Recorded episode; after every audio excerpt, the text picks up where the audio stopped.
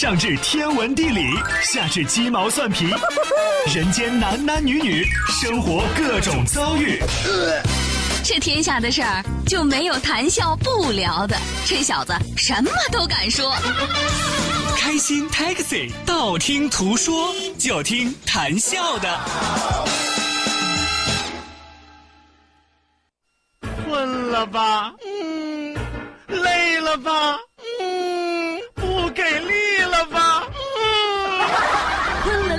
给力了，就听谈笑呀，听开心 Taxi，道听途说。生活难免苦辣咸，谈笑陪你说甘甜。开心 Taxi，道听途说。FM 九十二点六，谈笑为你而说。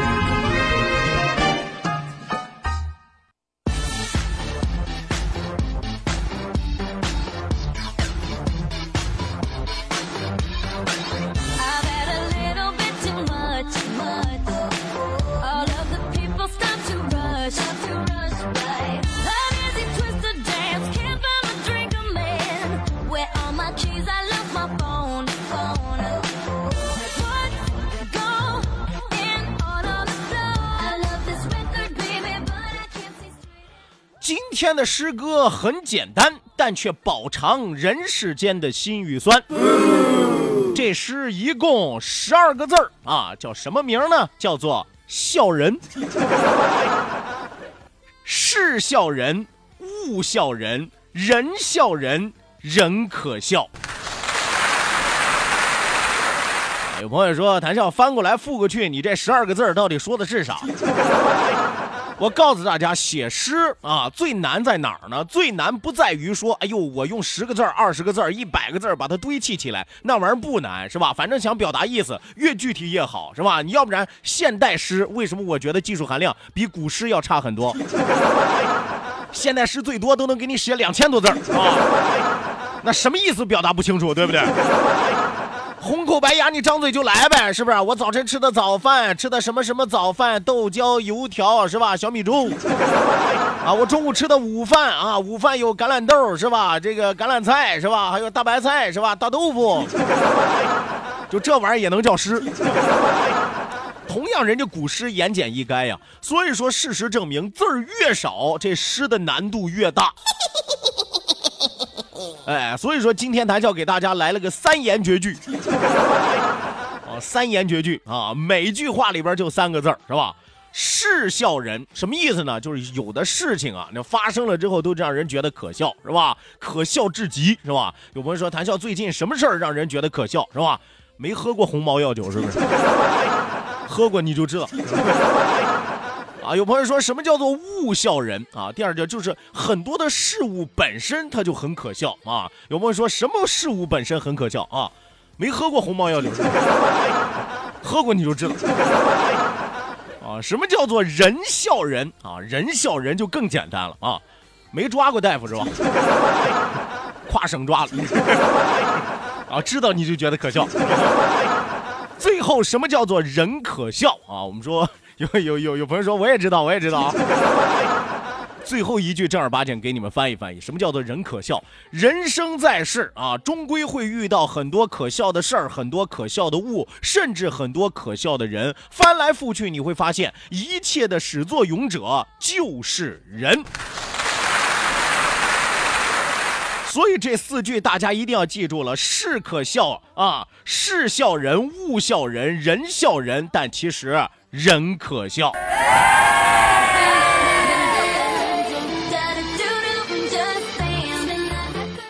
可笑的人给您说可笑的事儿，欢迎您在可笑的时间走进可笑的节目。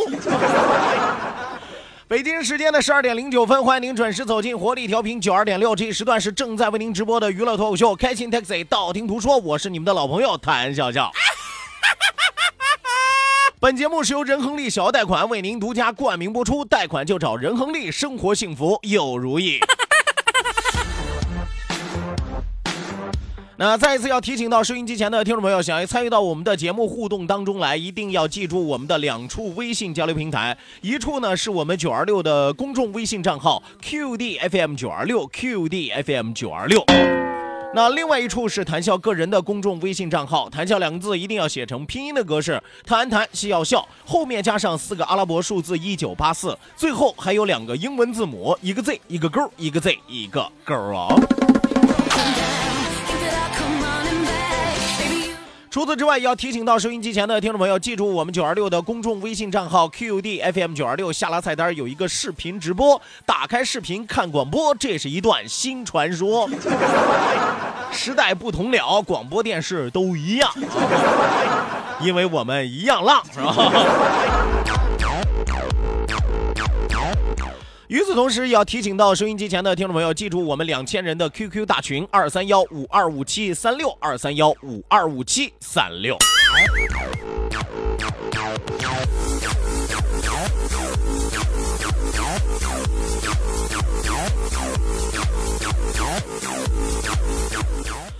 好的，那今天节目一开始啊，今天节目一开始，首先来为大家送出一条好消息啊！这条好消息来自于哪儿呢？来自于海歌学院啊，店长班啊。什么叫做海歌学院店长班？海歌学院啊是一座学院，店长班是我们这次好消息的一个内容啊。店长培训班正式开班了。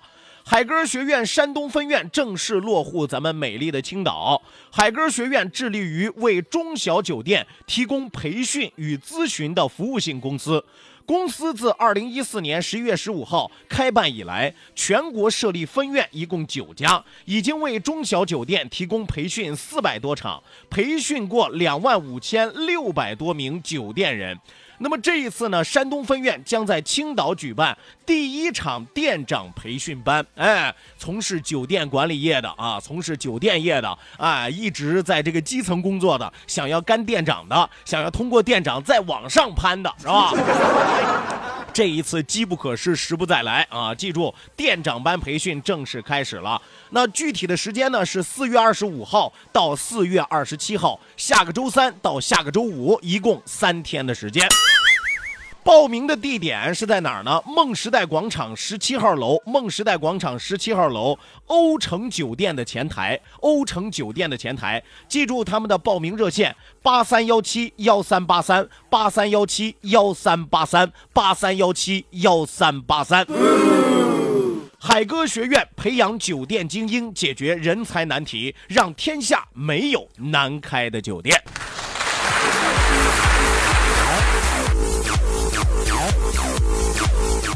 我们说，不管哪个行业，人才都是第一位的啊！如何培养人才？我觉得这次机会千万不要错过啊！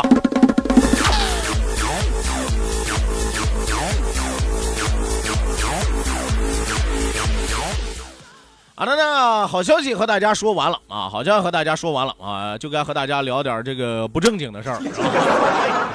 什么叫做不正经的事儿啊？我一直觉得这个词儿不够严谨啊，咱应该说点不正式的事儿，是吧？什么叫做不正式的事儿呢？是吧？最近这两天我一直在琢磨一个特别热的词儿啊，叫做什么词儿呢？叫做杠精。啊，杠精这个词儿是什么意思呢？就是愿意抬杠的成了精。啊，其实，在咱们青岛不叫杠精啊，叫什么呢？叫杠子头。啊，有朋友说谭笑你拉倒吧，杠子头是火烧，是吧？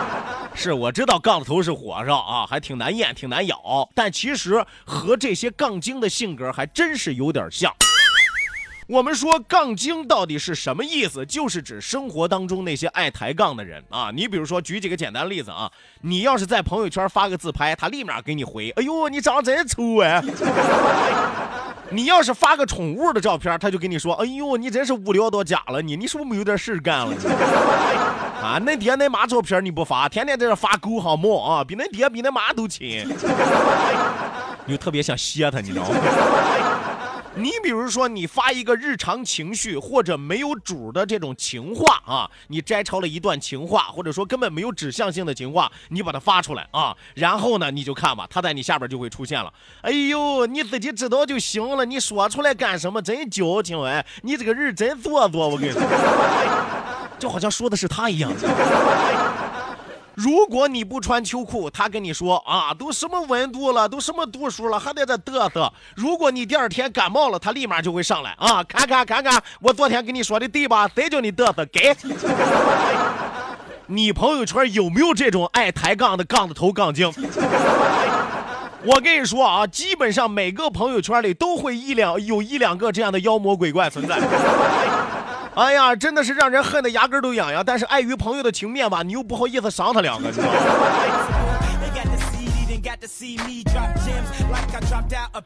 我说句实话啊，其实抬杠本身是一件很好玩的事儿，但是你要注意，它这凡事是有尺度，凡事是有限度，凡事是有底线的，对不对？如果说你连最起码的尊重都没有，不考虑对方的感受，只考虑自己嘴痛不痛快啊，那我跟你说，那就没劲了，你这个人也就没劲了。是不是很多朋友常听我的节目说谭笑，你不就是个杠精吗？是吧？啊，你不就是个杠子头吗？是，我是杠精，我是杠子头，但是你最起码的尊重你要有，对吧？你说出话来不但要自己嘴痛快，你还要让自己对方心里痛快，是吧？大家你有来言我有去语，是为了更好的沟通，不是说你有来言直接把我堵得死死的，这就结束了，是吧？那不叫沟通，那叫树敌，你知道吗？所以说，如果收音机前的听众朋友你没有办法分辨这个人是不是杠精的话，我给大家提几个简单的这个办法啊，如何让你快速的识别一个人是不是杠精？比如说啊，一共三点，大家记住这三点，如果符合这三点，那他基本上就是个百折百不折不扣的杠精了，是吧？第一点，只有他一个人觉得啊怎么样怎么样怎么样。啊，你你你会发现啊，在你朋友圈里边，你发了一条状态之后，只有他一个人啊，观点特别的独到啊，特别的不耐听啊，你让你特别的不舒服。他自己一个人觉得啊，就应该是这样这样这样啊。有朋友说就不可能有两个人吗？也有可能啊，俩杠精嘛，是吧？第二一点，他就是全世界，他没有见过的就是假的。哎，这个在我朋友圈也有啊，就是他觉得他说的一切都是对的啊。不符合他观点的，那一切都是错的。只要是他见过的，那就是真的；但凡是他没见过的，那就是假的。啊，他是玉皇大帝，你知道吗？第三一点啊，世界就是我，我不相信的就是假的。啊，这个和我刚才解释的第二点有点像啊，反正就是唯我独尊，我就是正确的啊，和我不一样的那就是不正确的啊。大家记住这三点。根据这三点再去查找你朋友圈里边的杠精，是不是会觉得很容易？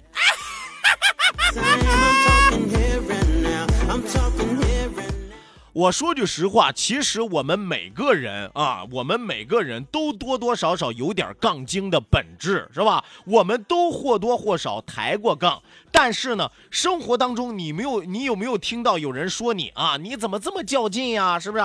哎呀，如果有的话，那我可以恭喜你了，你属于轻微的杠精。如果说有人直接跟你说啊，你怎么这么爱抬杠啊？你怎么这么没有礼貌啊？那你百折，那你肯定百分之百是个杠精啊！如果你发完了之后压根儿没有人搭理你啊，那你是个很讨厌的杠精。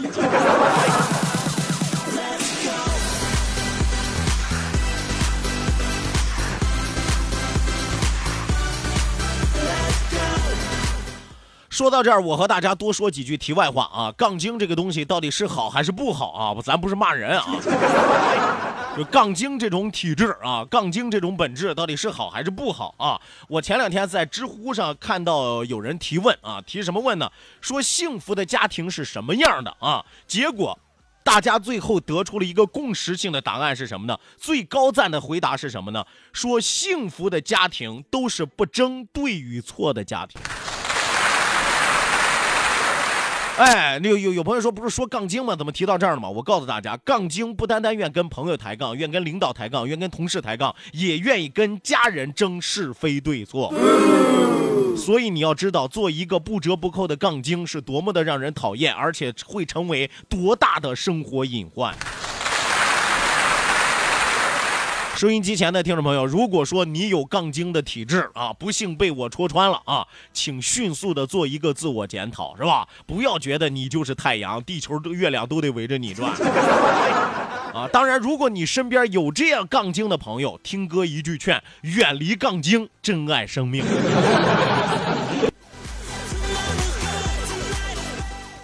让生活更精彩，FM 九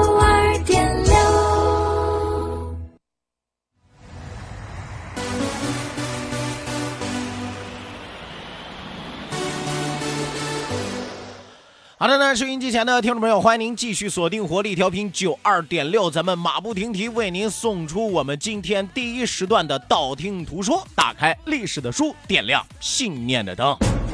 道，万法自然；听，天下大观；图，风雨无阻；说，说说说说说什么呀？到底说什么？我哪知道？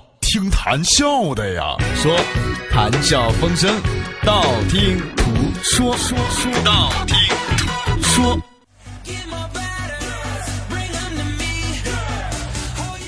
好的呢，收音机前的听众朋友，打开历史的书，点亮信念的灯。这一时段的节目当中，谭笑将继续为您盘点的是中国古代各式各样的名枪事业。啊，就是说咱们在咱们说的那个大长杆儿是吧？大长杆儿骑在马上，威风凛凛是吧？在枪头啊，特别是这个有簪儿啊，有刃儿是吧？然后带着一个红穗穗是吧？啊，当然我得告诉大家啊，不是古代所有的枪上面都带红穗穗是吧？啊，带红穗穗的叫做红缨枪，还有带白毛的啊，带挂件的，还有什么都不带的啊。今天要和大家说的这杆枪啊，少了一点江湖气，多了一点书生气。有朋友说谭笑这不可能吧，是吧？这兵器都是杀人于无形的，是吧？都是战这个马上部下，是吧？披荆斩棘的，这怎么能多了书卷气啊？这玩意儿还能叫兵器吗？哎，你得看什么样的人用什么样的兵器。今天咱们就来认识认识清风枪。是不是一提“清风”俩字儿，有的朋友觉得，哎呀，如沐春风一般啊，书卷气浓郁，清风明月嘛，是吧？啊，你还认识俩童子？你看，你看，这个清风枪是什么枪？它的主人又是谁？为什么多了书卷气？咱们来给大家介绍一下，清风枪是三国名臣刘备他老师左中郎将卢植所使用的宝枪。这个人了不得啊！活的时候各家都在争抢，死了之后各家都在赞扬。我们说一个人死了和活了得到的评价是一样的啊，历史上为数不多。我跟你说，就连曹操那么小心眼的人啊，就连曹操那么鸡贼的人都表扬他，表扬他什么呢？文武双全，名著海内，学乃如宗。什么意思呢？写的这些著著这个诗啊、书啊之类的啊，海外流传，海内发行，是吧？啊啊，学乃儒宗啊，就是他是儒学派的大家，是吧？堪称一代宗师。我可以告诉大家，在唐朝的时候，卢植和孔子是齐名的。你可以想象这个人啊有多大的能耐。回到这杆枪上啊，精铁的枪身，银铸的枪尖儿，舞动的时候是银光闪烁，上下翻飞，寒星点点，变幻莫测，令对方是无从应付啊。人是一个文武双全的人，枪是一杆让人胆寒的枪啊。那么今天我们就来认识认识卢植。卢植，卢子干啊，卢植字子干嘛？卢植，卢子干，生于一三九年，卒于一九二年，是哪儿的人呢？今天河北人啊，今天的河北人，东汉末年的经学家和将领啊。所以说，我说这个人了不起，了了了了不起，文武双全啊，经学家啊和将领是吧？什么这个经词之类的全部都通啊，文学之类的全部都懂，关键是还会武术。哎，不怕读书人有文化，就怕读书人会武术。卢植这个人性格比较刚毅，师从太尉陈求、大儒马融之等啊，他的老师也都是非常厉害的人物，为郑玄、管宁和华歆的同门师兄啊。和这个人郑玄，我原来和大家说过，也是一代的儒学宗师啊，是吧？他们几个人都是师兄弟儿。曾经先后担任九江和庐江的太守，平定过蛮族的叛乱。那么后来呢，与马日第还有蔡邕等一起在东关校刊过儒学经典的书籍啊。这个东关是哪儿呢？东关呢是个不是一个地名啊，是一个建筑啊，在今天河南境内啊，应该是在河南洛阳境内。这个东关呢，就是在古代啊教书用的地方啊，儒学经典特地盖了这这样一个建筑，叫做东关啊，并且参与了续写汉纪。黄巾起义的时候为北中郎将，率军与张角交战啊，后来呢被诬陷下了大狱。黄埔松平定黄巾之后，力救卢植啊啊，一定要把这个人救出来。为什么呢？因为他可以为我所用，他可以成为国家的栋梁。于是复任他为尚书一职。后来因为上谏激怒了董卓而被免官啊。为什么激怒了董卓？我可以简单的和大家来说一说。呃，一八九年的八月啊，当时发生了政变，何进被杀，董卓进京了。董卓进京之前，其实卢植找过何进，说你不应该让董卓进来啊。董卓进来之后，这基本上等于引狼入室啊，到时候很可能会酿成大祸。何进不管那个，何进说我我说了算是吧，我让谁来谁就来是吧？他敢闹，他敢闹，我弄死他是吧？结果话音刚落是吧？董卓来了之后就把何进弄死了是吧？董卓进京，掌控了朝政啊。董卓呢，意欲废除少帝刘辩啊，就不让刘辩当皇上了，想要拥立陈留王刘协为帝。但是董卓这个人呢，还假模假样的召集文武百官啊，说大家议一议吧，谁有不同的意见？董卓都想好了，我说话谁敢有不同的意见？何进都让我杀了，何况你们是吧？果不其然，这个消息公布完了之后，下边没一个人敢吱声的啊，大气儿不敢喘，屁都不敢放。正当尴尬之际，只有一个人挺身而出，谁呢？卢植。卢植一个人站出来反对，说有悖祖宗的纲常，不该如此这般。董卓听完了之后勃然大怒，当着这么多人，你敢忤逆于我，这等于啪啪啪打我脸呀！所以说呢，下令要把卢植处死。蔡邕站了出来，蔡邕是当时的一代名相啊，是吧？蔡邕站出来为他求情，而且一郎将彭博也赶紧站出来劝董卓。他们怎么劝的呢？说卢尚书是海内大儒，就说知名度太高了，对不对？世人之望啊，就天下世人大家都以他为榜样。如果你今天杀了他，天下人都会震惊，都会失望的。无形当中就告诉董卓，你要是杀了卢植，你就成为了天下的敌人，世子的敌人。哎呦，董卓听完了之后，心里一琢磨，董卓也不傻，是吧？董卓心想啊啊，那这就算了吧。但是死罪能免，活罪难逃，仍将卢植罢免官职啊，罢免了官职。后来这卢植就回了自己的老家了啊，回了自己的老家，隐居在山中。而且中间董卓还派人去刺杀他，都被卢植成功的躲过。啊，卢植这个人不但说通晓文学、会武功，而且能掐会算啊，知道董卓这个人的脾气秉性，所以说处处防着董卓，一直藏到最后，董卓的人实在找不着他了，啊，就不问世事，直至老死啊，这就是卢植最后的下场，好歹还落了个全尸啊，好歹还落了个善终。我们说卢植啊，曾经著有《尚书章句》《三礼解故》等啊，当然到今天都已经丢失了这些书籍。唐代的时候配享孔子，什么意思呢？唐朝的时候和孔子是齐名的。北宋时被追封为梁乡伯。白马将军公孙瓒以及后来的蜀汉昭烈帝刘备都是卢植的学生。您听，您没听错啊！公孙瓒也好，刘备也好，都是卢植的学生。卢植是他俩师傅、老师啊，是吧？范阳卢氏后来也成为著名的大家之族。